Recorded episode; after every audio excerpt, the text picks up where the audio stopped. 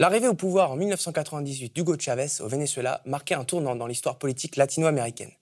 Une première écume qui s'est rapidement transformée en une immense vague qui s'est répandue sur quasiment l'ensemble du sous-continent. Nestor Kirchner en Argentine, Lula au Brésil, Evo Morales en Bolivie, Rafael Correa en Équateur, Tabaré Vázquez et Pepe Morica en Uruguay. Un âge d'or de la gauche sud-américaine si l'on peut dire. 20 ans de gouvernement de gauche, d'accumulation de capitaux et de politique redistributive à l'endroit des populations les plus pauvres grâce à l'exportation et l'exploitation de matières premières, réduisant drastiquement les taux de pauvreté et améliorant les infrastructures de santé et d'éducation. Cela n'a pourtant pas empêché, au milieu des années 2010, la gauche de décliner au profit d'une droite soit néolibérale comme en Argentine, soit complètement fasciste et pro-dictature comme au Brésil. D'aucuns diront c'est sans doute un coup monté des États-Unis. Mais les choses ne sont peut-être pas aussi simples que ça. Ces gouvernements, très ancrés à gauche, progressistes, peuvent-ils échapper à l'examen critique? Quel bilan peut-on faire de la décennie dorée des années 2000 un travail de longue haleine mené par Franck Godichaud, qui est ici sur le plateau du Média. Bonjour Franck. Bonjour. Euh, vous avez donc publié pas moins de deux ouvrages sur la question. Le, premier, Gouvernement progressiste en Amérique latine, la fin d'un âge d'or, euh, paru aux éditions euh, des presses universitaires de Rennes. Le voici.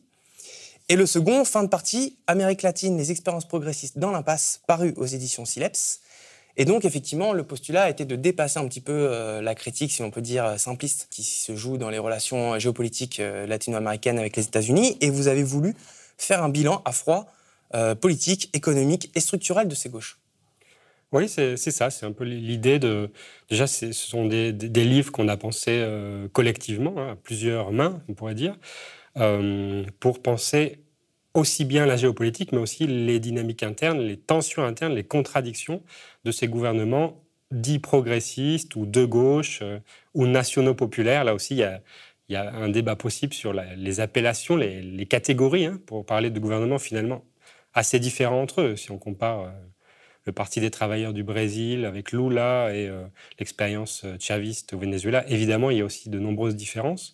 Mais comme vous l'avez dit, il y a quand même un moment, on a appelé ça âge d'or pour euh, essayer de marquer un peu, euh, faire une image, des années 2000, 2010, 2015, où il y a une, toute une série de gouvernements qui orientent vers la gauche ou le centre-gauche, certains avec une perspective y compris euh, anti-impérialiste. Mmh. Donc on, essaie de faire des bilans critiques qui prennent aussi le point de vue des luttes sociales, des difficultés économiques, parfois des, des, dérives de ces gouvernements. Il y a eu un âge d'or aussi économiques, des économies qui fonctionnent essentiellement sur l'extraction et l'exportation de matières premières.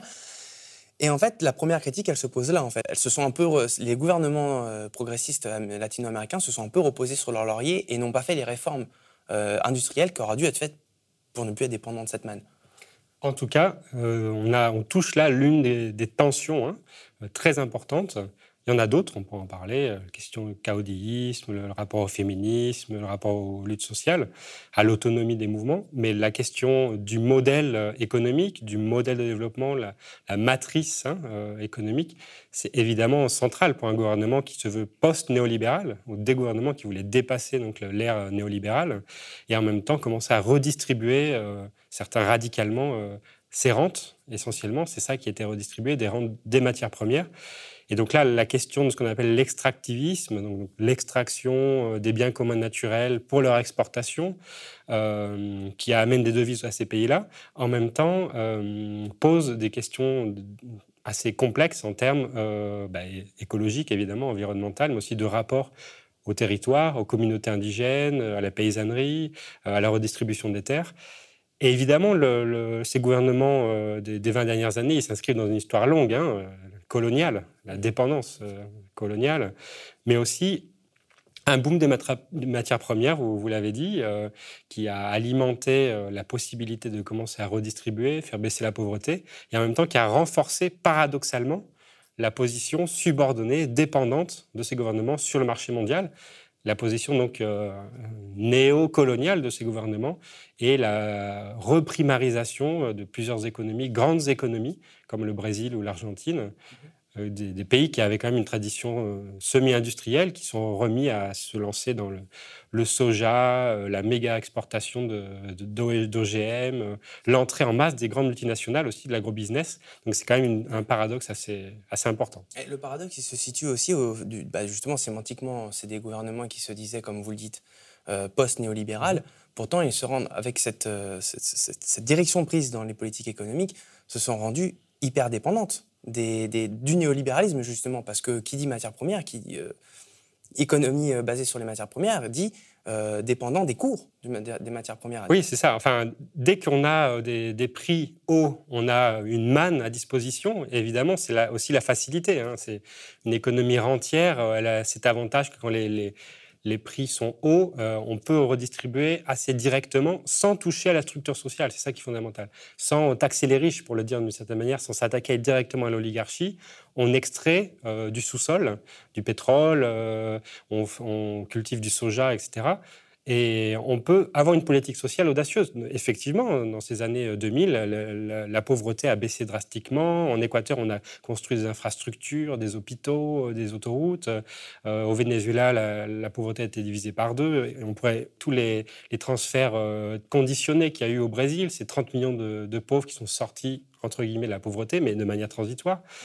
Et en même temps, euh, on reste enfermé dans une matrice. En France, il y a des travaux, par exemple, de l'économiste euh, Pierre Salama qui dit, paradoxalement, donc il y a retour aux matières premières, il y a financiarisation aussi euh, de ces économies, il y a dévaluation de la monnaie, ce que certains ont appelé la, malédiction de l'abondance, la malédiction de l'abondance du pétrole, du gaz, qui a des effets contradictoires. Après, ce qu'on dit aussi dans, dans les ouvrages, c'est que ce n'est pas d'un coup de baguette magique qu'un gouvernement va pouvoir sortir de cette dépendance, évidemment. C'est du long terme, c'est penser stratégiquement les, transitions. À côté des politiques redistributives, le problème, pour rester dans, le, dans ce mouvement post-néolibéral manqué, finalement, c'est que hum, ça exporte beaucoup, donc ça contracte énormément de, dollars en masse, en masse monétaire. Mmh. Et du coup, ça crée aussi, euh, ça renforce une manne, la manne de la corruption, en fait, dans ces pays-là. Alors oui, l'un des autres problèmes, nombreux problèmes euh, qui sont structurels suivant les pays, c'est effectivement les économies rentières favorisent euh, la corruption, évidemment. Euh, il favorise aussi un rapport euh, au territoire, aux luttes sociales qui, est, qui peut être directement autoritaire, puisque si on doit extraire, il faut aussi contrôler ces territoires, parfois par la force. Mais la, la question de la corruption, on le voit bien dans le cas euh, vénézuélien, par exemple, a complètement miné le projet bolivarien il était vraiment de, rompre avec tout ça, de, semer le pétrole, comme on disait dès, le début du XXe siècle, pour transformer l'économie, mais aussi pour transformer la forme de l'État et les pratiques clientélistes, euh, corrompues de l'État. Et euh, si on fait un bilan aujourd'hui, il est quand même assez euh, catastrophique. Mais ce n'est pas seulement le Venezuela hein, qui est souvent pointé du dans les médias. Si on voit les, méga cas de corruption au Brésil avec Odebrecht, Petrobras, qui a inondé l'Amérique latine, euh, en achetant euh, des, ministres hein, dans, toute l'Amérique latine, dans plus de 10 pays. Corruption qui n'est pas qu'au Brésil, d'ailleurs, parce qu'au Brésil, euh, c'est aussi au Pérou, par exemple. Voilà, c'est 10 pays latino-américains qui ont vu des ministres ou des, des, hommes clés du pouvoir qui ont été achetés par ces multilatinas, donc c'est des multinationales 100% brésiliennes ou brésiliano-latino-américaines. Et donc, oui, ce qui est intéressant aussi, c'est que il y a un truc qu'on ne savait pas, là on revient sur le volet redistribution des richesses, euh, c'est les relations, notamment avec le du Venezuela, avec la Chine. Et vous, là, à ce moment-là, on parle de néo-extractivisme. Est-ce que vous pouvez nous, décrire un petit peu ce phénomène? Alors l'idée hein, ou le concept de néo-extractivisme va être développé par plusieurs intellectuels critiques euh, latino-américains comme Eduardo Guadinas. C'est l'idée de reconnaître qu'on n'est pas dans l'extractivisme colonial euh, historique. Il y a eu des transformations en cours. Avec les gouvernements dits progressistes, il y a le retour de l'État. Donc ça, c'est quand même un changement important par rapport à l'ère néolibérale, très clair. Il y a des politiques euh, de redistribution euh, envers euh, les classes populaires, les plus pauvres. Il y a essayé d'amélioration de l'inclusion en termes de santé, d'éducation, des programmes sociaux qu'on a vus par exemple en Bolivie, au Venezuela. Donc c'est c'est un nouvel extractivisme, d'une certaine manière, redistributeur. Certains parlent d'État compensateur mais qui ne rompent pas avec cette euh, matrice euh, rentière qui fait qu'au moment où les, le cours des matières premières, notamment du, pétrole, s'effondre, au moment de la grande crise capitaliste 2008-2010, eh bien, ces gouvernements n'ont plus de marge de manœuvre. Ce qu'ils redistribuaient, ils ne peuvent plus redistribuer, et donc ils sont en tension avec le reste de la société. Et effectivement, la Chine a joué un rôle essentiel de catalysateur, de, de renforcement de cette matrice euh, dépendante Il faut le savoir, parfois on ne le sait pas trop ici euh, en France, que, que la Chine aujourd'hui, c'est le premier partenaire commercial euh, de l'Amérique latine dans son ensemble, devant les États-Unis. C'est le premier partenaire commercial d'un géant comme le Brésil, mais aussi du Chili, qu'on croit toujours aligné sur les États-Unis. En fait, son premier partenaire commercial, c'est la Chine. Et euh, le Xi Jinping a bien annoncé en 2015, le président chinois, euh, que l'objectif, c'était de multiplier encore par deux les investissements directs étrangers, d'arriver à 250 milliards d'investissements directs étrangers en Amérique latine et de dépasser les 500 milliards d'échanges commerciaux avec la région. Donc la Chine est à l'offensive dans des rapports complètement asymétriques. Après, il y a la discussion, est-ce que c'est un nouvel impérialisme, de quel caractère? En tout cas, c'est des rapports qui ne sont pas euh, gagnant-gagnant, comme on peut lire parfois dans la, presse euh, chinoise ou c'est des rapports qui, d'ailleurs, le terme est bien utilisé dans le, dans le livre, ce sont des rapports économiques asymétriques. Parce que déjà, euh, exportateur de matières premières face à euh, exportateur de produits manufacturiers. Et du coup, en termes de valeur ajoutée, les deux pays ne pèsent pas du tout le même poids. Oui, donc on reste dans, cette, dans cette, ce schéma de la dépendance asymétrique.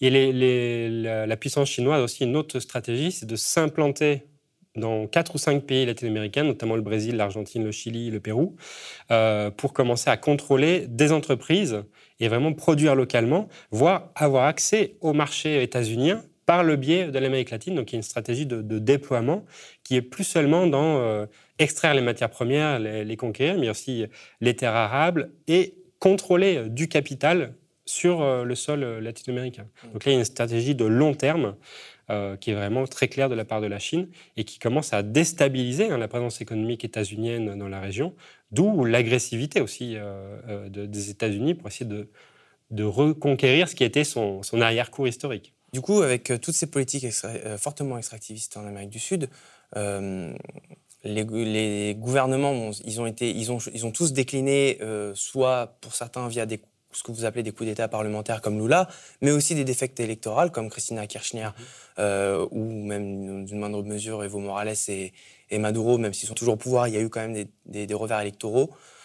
Euh, en fait, cette politique extractiviste leur a mis à dos aussi une certaine partie de leur, de leur électorat historique. Oui, oui, c'est une des tensions en tout cas euh, importantes. On l'a vu en Bolivie avec par exemple le, grand projet de Type de construire une, une route qui traversait de, la Bolivie, euh, du Brésil jusqu'à la capitale. Donc des tensions avec une partie des mouvements indigènes, pas tous, euh, euh, des mouvements autochtones mobilisés qui refusent cette perspective, pas toutes les communautés bien entendu. On l'a vu très clairement et ça s'est traduit électoralement en Équateur euh, lors de la dernière campagne électorale, où il y a eu une montée en puissance du candidat indigène, qui était d'ailleurs pas exempt de, contradictions. Hein. Mais donc il essayait d'incarner une gauche indigène, écologique et sociale face à un modèle, celui de Correa, qui était présenté comme étatiste extractiviste. Donc là, il y a une tension aussi des gauches sociales, écologiques et indigènes et des mouvements progressistes qui pèsent beaucoup dans la balance et dans la dégradation des rapports de force même si on ne peut pas résumer l'ensemble des problèmes à ces questions-là. Hein. Il, y a le rapport de l'État euh, euh, à la société, euh, parfois une vision plutôt autoritaire même, ou de plus en plus autoritaire de, cette gestion du, régime politique, le refus de, lâcher finalement l'exécutif, on a vu les tensions en Bolivie, le rapport au mouvement syndical, la cooptation aussi, le Parti des travailleurs a largement coopté le mouvement syndical et la coûte et d'où ensuite une, situation de faiblesse au moment d'affronter Bolsonaro. les tensions parfois très dur hein, euh, entre la vision euh, de l'État progressiste et les mouvements féministes mhm. sur la question de l'avortement, sur la question du patriarcat. Donc voilà, il y a un ensemble de tensions qui se dessinent. Mais euh, la question évidemment du, modèle de développement est, une épine dans le pied, j'insiste, qui est difficile à résoudre. C'est pas dans, les deux bouquins, on ne dit pas ah il aurait fallu en deux temps, trois mouvements mettre fin à cette, matrice qui est historique. Mais en même temps, il n'y a pas eu d'effort de, fait en ce sens-là, en tout cas euh, pas assez et pas dans tous les pays. Ça passerait par une réflexion sur euh, le marché régional plutôt que le marché mondial, sur les intégrations, la coopération régionale. Il y a eu des avancées hein, avec la CELAC, l'UNASUR, des, intégrations régionales, mais qui ont très rapidement euh, chuté en termes de, de, perspective. Et puis parce que les droites ont été à l'offensive, hein, les oligarchies, la question médiatique aussi, la, réarticulation des droites au travers des, médias euh, euh, au service du capitalisme, ça c'est une vraie question aussi. Après, la sociologie de l'électorat de, de, Maduro, de Christina Kirchner, etc. Ça a l'air d'avoir une influence, le fait qu'ils se soient mis les syndicats à dos, justement. D'ailleurs, on, en parle aussi dans, les ouvrages, de rendez-vous manqués avec les syndicats. Au, lieu de, faire la paix avec eux, de leur tendre la main, ils les ont plutôt réprimés, comme par exemple les Mapuches en Argentine, euh, contre, qui s'étaient révoltés contre un mhm. projet pétrolier en Patagonie. Oui, là, il y, a une vraie question, ce, rapport euh, aux luttes, à, l'espace des mouvements sociaux, surtout si on se rappelle qu'une partie de ces gouvernements sont eux-mêmes en partie issus hein, du, moment euh, destituant de la fin des années 90. Il y a des grandes révoltes sociales et populaires, en Équateur, en Bolivie notamment, en Argentine aussi. Et là, la, tentation euh, de ces gouvernements euh, progressistes a été d'allier la cooptation, en partie, et euh, la répression des dissidences. En plus, avec cette idée tout à fait problématique qu'en gros, toute dissidence face à ces gouvernements, que ce soit du point de vue de l'écologie, du féminisme, des luttes syndicales, est vécue, interprétée, en tout cas est montrée du doigt comme alliée de l'impérialisme. En gros, on disqualifie et vous êtes au service des droites si vous vous opposez à moi, moi qui incarne la gauche euh, d'État. Et donc ça aussi, c'est une question démocratique assez, euh, complexe, puisque évidemment, le, débat au sein des gauches euh, doit permettre de dépasser les obstacles, et si on les criminalise, eh bien, ces mouvements-là se tendent encore plus et favorisent des postures qui sont de caractère autoritaire. Ce qui est intéressant dans l'analyse justement des échecs relatifs de ces gauches-là, c'est le le fait d'avoir euh, peut-être trop tablé sur euh, le culte du chef légitime, si on peut dire. Euh, mais en même temps, si on regarde bien, les échecs se sont confirmés, se sont vérifiés lorsque les successeurs étaient au pouvoir. Maduro, Christina Kirchner qui a succédé à, son mari Nestor Kirchner, Dilma Rousseff qui a succédé à Lula. La chute est, aussi intervenue à ces moments-là mhm. précis. Oui, alors là, il y a, aussi une autre discussion, à mon avis, intéressante, y compris pour pour l'espace euh, européen, pour penser les gauches et les alternatives, c'est euh, le, rapport euh, oui, à une figure charismatique hein, qui, à un moment donné, peut incarner un mouvement. Il y a les travaux d'Ernest Laclau sur le, populisme latino-américain comme phase de démocratisation, paradoxalement. Mmh. Mais en même temps, cette incarnation très forte personnaliste, caudilliste, certains diront, elle fait que quand ce chef s'arrime au pouvoir ou alors euh, disparaît, comme Hugo Chavez, euh, qui est décédé en 2013, eh bien, c'est aussi une partie du mouvement qui perd de, sa dynamique. Mm. Et au-delà de ça, c'est euh, la, figure de, l'État ultra-présidentialiste hein, qui, existe depuis deux siècles en Amérique latine, qui est très forte. Mais donc, ne pas arriver à rompre, à, rendre plus collectif, à socialiser le pouvoir d'une certaine manière, donc à déconstruire aussi la forme de l'État, ça fait que ces figures personnalistes euh, très fortes, qui incarnent et politisent, hein, euh, qui intègrent à la politique, y compris les classes populaires, à un moment donné, peuvent être aussi un frein pour aller plus loin en termes de démocratisation sociale et, économique. Parlant d'Hugo Chavez, est-ce que l'autre rendez-vous manqué, ça n'a pas été justement, euh, juste avant son, décès, il semblait euh, parti pour euh, entreprendre justement une grande réforme de l'industrie manufacturière au Venezuela et une grande réforme aussi du Bolivar pour arrêter les dévaluations euh, trop fortes et les inflations qui s'en suivent. Malheureusement, il est décédé, donc Maduro n'a rien fait de ses projets de, réforme. Est-ce que le rendez-vous manqué, il n'a pas été là? Est-ce que là, il n'y avait pas quelque chose, une brèche dans laquelle s'engouffrer pour le reste de la gauche latino-américaine? En tout cas, oui, au moment du, décès d'Hugo Chavez, euh, il y avait ce fameux golpe de timon. Il fallait donner un coup, de barre à gauche. Et il y a un document hein, qui, a défendu Chavez dans la dernière campagne euh, présidentielle en 2012, où il reconnaissait un ensemble de, problématiques structurelles hein, il reconnaissait la corruption, la mauvaise gestion des entreprises publiques, et si on voit aujourd'hui l'État, y compris de PDVSA, la grande entreprise publique d'extraction pétrolière, qui est au sol, hein, qui, est vraiment dans un état terrible. Euh, et il y avait aussi des, réformes économiques euh, qu'il fallait mener, qui étaient reconnues euh, comme programme légitime pour les années à venir, qui n'ont pas été menées. Le rendez-vous manqué, est-ce qu'il était là ou est-ce qu'on était déjà très avancé dans la dégradation hein, de l'expérience bolivarienne, puisque euh, on sait que au moment du décès de Chavez en 2013, il y a tout un ensemble de problèmes qui sont déjà installés. La corruption qui est reconnue, certains parlent de la bolibourgeoisie, donc euh, en gros une bourgeoisie bolivarienne qui s'installe en partie euh, dans les ministères, dans la gestion économique, qui fait du profit, mais en même temps qui devient une sorte de nouvelle caste au pouvoir. Et si on regarde le, Venezuela d'aujourd'hui, c'est assez clair. D'ailleurs, c'est intéressant de voir que même le Parti communiste vénézuélien, un allié historique du chavisme, dans les dernières déclarations, dénonce y compris Nicolas Maduro comme l'incarnation d'une nouvelle bourgeoisie qui ne veut pas lâcher le pouvoir. Donc même les alliés historiques euh, aujourd'hui reconnaissent qu'il y, a, une tendance de fond. Euh, est-ce que ailleurs en Amérique latine, à ce moment-là, parce qu'il y avait des liens très forts d'ailleurs euh, entre les différents gouvernements de gauche de ce moment-là, est-ce que Dilma Rousseff, Christina Kirchner, Rafael Correa, qui étaient encore au pouvoir à ce moment-là, se sont fait la même remise en question structurelle de leur, de leur politique structurelle et économique? Bah, on a en tout cas vu le même type de, dissension et de débat. Euh, dans, le cas équatorien, il y avait euh, l'idée euh, de faire un saut technologique. Il y a même une, ville qui a été créée, Yachay, qui devait être la, ville du troisième millénaire, qui devait permettre au à l'Équateur pardon, de passer de, de l'économie pétrolière à une économie des nouvelles technologies. Là aussi, il y a eu un échec qui n'a pas été relevé. En Bolivie, peut-être c'est là où il y a le plus de, réflexion et d'avancées partielles. Euh, la Bolivie, c'est l'économie qui a la mieux résisté à la crise économique parce qu'ils ont eu l'intelligence d'avoir des, fonds souverains, de, mettre de l'argent de côté. Il y a une réflexion sur l'utilisation du lithium hein, euh, dans, le salaire de Uyuni. Il y a une énorme réserve de lithium. Est-ce qu'ils vont réussir à transformer, à industrialiser euh, ce lithium? Même si ça a des conséquences quand même assez problématiques en termes écologiques. Et, oui, parce que c'est dans des métaux lourds et rares. Voilà, c'est ça, dans une zone euh, fragile. Euh, et dans les expériences plus social-libérales, on pourrait les qualifier comme ça, par exemple au, Brésil, euh, le, le, loulisme, finalement, n'a pas du tout cette réflexion de transformation vraiment de, la structure sociale.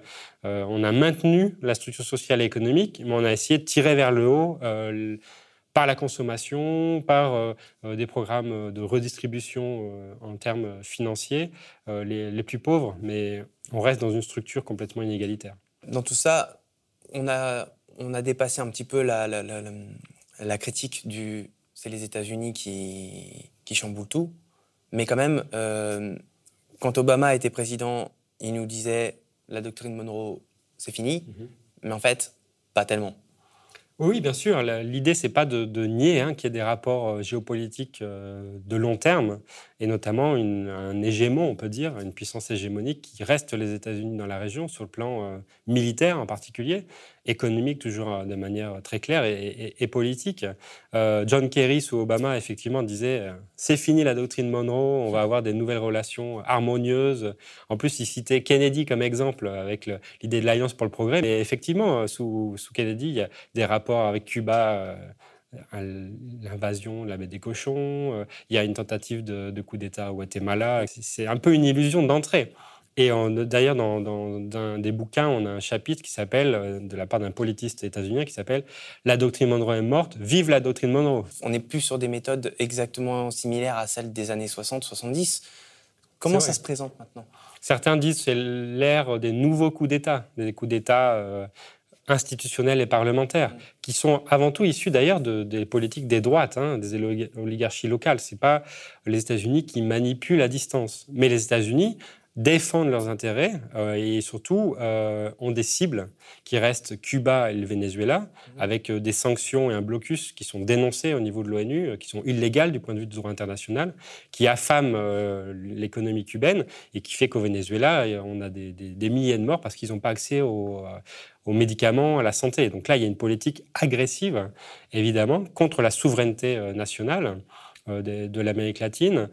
Et euh, on voit qu'avec euh, Biden, euh, la, politique envers la, région reste dans la continuité. Ces derniers jours, très clairement, on le voit avec les, migrants haïtiens, c'est complètement honteux. 15 000 haïtiens qui sont bloqués à la frontière, maltraités. On les renvoie en Haïti alors qu'ils venaient souvent pas d'Haïti, ils venaient du Brésil, du Chili. Et, Biden a dit on va défendre la frontière, on va continuer à avoir une politique hostile euh, traiter vraiment euh, le Sud, le Mexique, l'Amérique centrale comme des pays euh, adversaires, voire ennemis. Et donc ça, on voit la continuité d'un empire, on peut l'appeler comme ça, en plus, qui est mal en point avec l'Afghanistan, avec sa politique moyenne-orientale, et qui voit la Chine comme un danger dans la région, donc une, un défi, c'est reprendre pied de manière beaucoup plus agressive euh, en Amérique latine, surtout après des défaites historiques comme le, grand projet libre-échange qui existait au début des années 2000 et qui a été défait en 2005. Donc voilà, il y, a, des enjeux euh, qui sont considérables. Et la seule grande puissance en Amérique latine qui a des bases militaires dans plusieurs pays, ce sont les États-Unis, c'est pas la Chine. Pour conclure un petit peu l'aspect euh, critique, est-ce qu'on peut parler d'échec pour ces gouvernements? Alors, euh, c'est un vrai débat euh, politique. Euh, si, la, perspective, c'était vraiment de construire une, une, émancipation post-néolibérale qui regardait, y compris vers un, post-capitalisme, dans une perspective d'unité de la région latino-américaine, un peu comme pouvait le voir Marty, José Marty ou d'autres, oui, de ce point de vue, c'est un échec face à des pouvoirs qui sont agressifs, hein, euh, médiatiques, économiques, les oligarchies sont là, on le voit, on le voit au Pérou, etc. De ce point de vue, le, bilan est aussi différencié. Euh, l'effondrement de l'expérience bolivarienne pour les gauches latino-américaines, c'est vrai, vraiment un, point noir, parce que euh, pour repenser les alternatives après l'échec vénézuélien, c'est très difficile. En même temps, euh, on voit qu'en Bolivie, euh, le, mouvement au socialisme, le MAS, qui a été euh, défait par une destitution illégale d'Evo Morales, est revenu au pouvoir via les élections avec Arce, et avec une élection vraiment très, très légitime, très forte, plus de 60% dès le premier tour.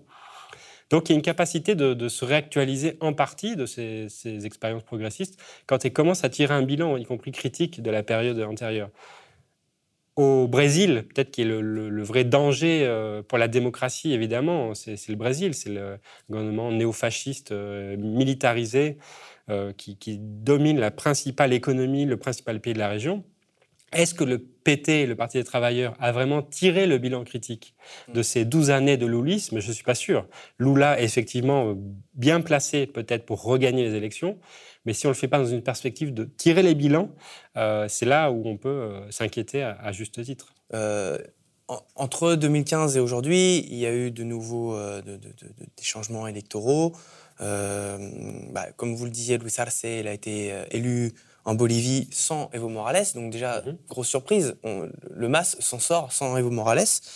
Pedro Castillo au Pérou, Là, c'est historique parce que la gauche, c'est longtemps qu'elle n'avait pas été là. Et puis en plus, euh, il, faisait face au clan Fujimori, euh, un clan d'affaires euh, très corrompu et surtout très puissant. Est-ce qu'il peut y avoir un renouveau de la gauche latino-américaine?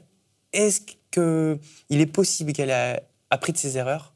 Et donc, qu'est-ce qu'on peut, qu'est-ce qu'on peut attendre de ces nouveaux gouvernements? Il y, a, quelques années, il y avait tout un débat sur la, fin de cycle des, des, gouvernements gauche ou progressistes. En fait, plus qu'une fin de cycle, il y a eu un, reflux très fort, ça c'est certain, sur le plan économique, euh, avec des revers électoraux, avec des coups d'État euh, parlementaires ou institutionnels, euh, avec une réorganisation médiatique mais aussi sociale des droites, des courants évangéliques qui peuvent mobiliser des millions de personnes, mettre des millions de personnes dans la rue. Il faut le prendre en compte également, avec la montée en force de la figure du militaire dans plusieurs États, qu'ils soient de droite ou de centre-gauche. Et euh, aujourd'hui, effectivement, on pourrait citer euh, López Obrador euh, au Mexique. Dans un grand pays comme le Mexique, on a une force dite de centre-gauche. vous l'avez mentionné, Fernandez en Argentine, Castillo au Pérou, Luz Arce en Bolivie. Est-ce qu'on est face à une nouvelle vague rose, comme on disait dans les années 2000 Je ne crois pas. On est dans un contexte dégradé au niveau régional. La pandémie a impacté très fortement la région. C'est la, région la plus impactée en termes de morts euh, proportionnellement à la, euh, démographie du monde. On a une crise économique très profonde et donc il n'y a plus de marge de manœuvre pour redistribuer sans transformer finalement, euh, comme on l'a fait dans les années 2000, sans s'attaquer fiscalement aux plus riches. Et donc là, c'est un autre rapport de force qu'il faudrait mettre en place dans un contexte beaucoup plus dégradé au plan mondial. Donc, euh, on le voit avec les difficultés de Castillo, qui arrive la, au Pérou, c'est une surprise électorale, tout à fait euh, bienvenue à mon avis, hein, face à une droite extrêmement agressive, extrêmement corrompue, et en même temps avec un programme assez ambitieux de nationalisation, de reprise du contrôle de certaines ressources on voit dès les premières semaines, euh, comme il a pu revoir à la baisse son programme initial, et comme il est sous pression extrêmement forte euh, du Parlement, euh, du Fujimorisme, Et donc, une relation assez dégradée. Est-ce que Castillo va terminer son mandat? C'est absolument pas certain, selon moi. En Argentine, le retour du péronisme de centre-gauche, il vient d'avoir des élections primaires et en novembre, il y aura des élections très importante. Il est en difficulté déjà. il est déjà en difficulté. la droite macriste qu'on croyait complètement enterrée, puisque son bilan économique est un des plus catastrophiques de l'histoire démocratique argentine, est en train de reprendre, euh, de remonter en force. Et aussi, il faut le dire, un pôle euh, à la gauche du péronisme, la gauche trotskiste, qui a fait euh, plus d'un million de voix, 8% des, des, voix dans les primaires. Donc voilà, il y a, y a des tendances à l'œuvre. Peut-être que le plus intéressant, c'est de, noter qu'il y a aussi une réarticulation partielle des mouvements sociaux, euh, du féminisme, on, même dans des pays très à droite ou néolibéraux comme le Chili, qui est la bonne surprise. Euh, effectivement, peut-être que en 98, la, vague est peut-être venue par Hugo Chavez, mhm. qui, a eu une sorte d'effet domino mhm. sur les autres pays d'Amérique latine. Peut-être que cette fois, ça peut venir du Chili, qui ont quand même historiquement euh, rejeté leur constitution historique qui datait quand même d'Augusto Pinochet, mhm. qui n'est pas rien. Donc là, c'est peut-être vraiment la révolution politique majeure dans, dans la région, euh, qui pourrait avoir des conséquences politiques euh, sur Sébastien Piñera euh, au Chili, qui est de droite. Mhm. Est-ce que là, cette fois-ci, l'écume peut venir de, du Chili? En tout cas, c'est une vraie, une vraie rupture hein, dans, dans l'histoire chilienne, évidemment, mais aussi de toute la région, parce que le, Chili était un peu le, pays néolibéral stabilisé. En tout cas, il y a cette illusion. Euh, le président Piñera disait c'est le pays oasis en Amérique latine.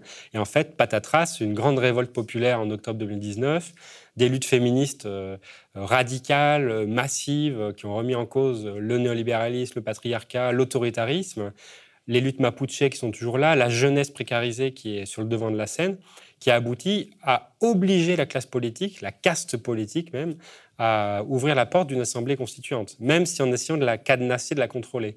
Et donc là, il y a vraiment un surgissement par en bas qui a vraiment mis un coin euh, et a mis le pied dans la porte euh, du néolibéralisme chilien, avec des effets sur toute la région qui montrent que c'est possible euh, finalement de, de, faire reculer une des, bourgeoisies les plus stabilisées de la région avec des difficultés encore aujourd'hui euh, pour avancer. Mais en tout cas, la constitution de Pinochet est morte, est bien morte, et tant mieux.